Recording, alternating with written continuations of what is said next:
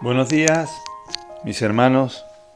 En este día quiero darte unas palabras de ánimo y decirte que Dios te fortalece en este día para hacer su obra en el lugar donde estás.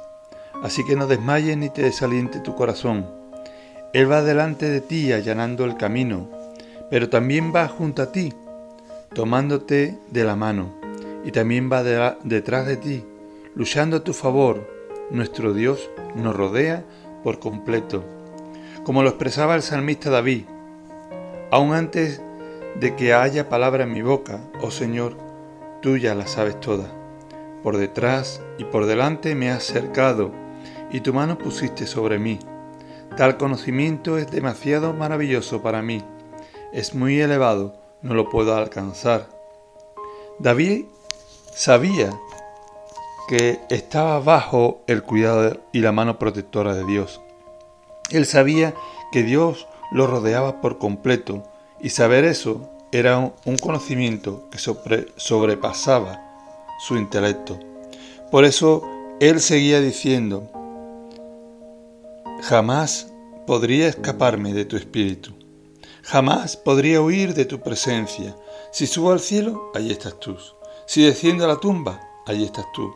Si cabalgo sobre las alas de la mañana, si habito junto a los océanos más lejanos, aún allí me guiarás tu mano y me sostendrá tu fuerza.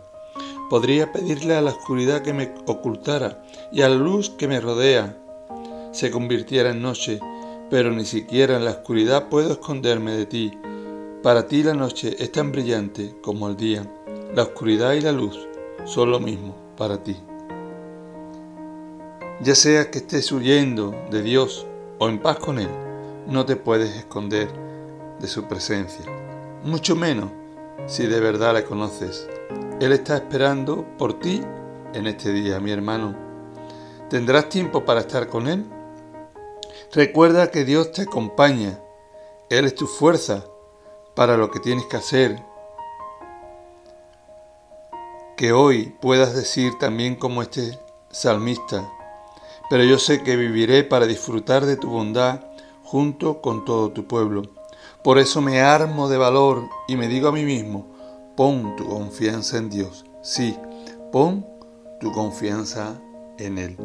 Que Dios te bendiga.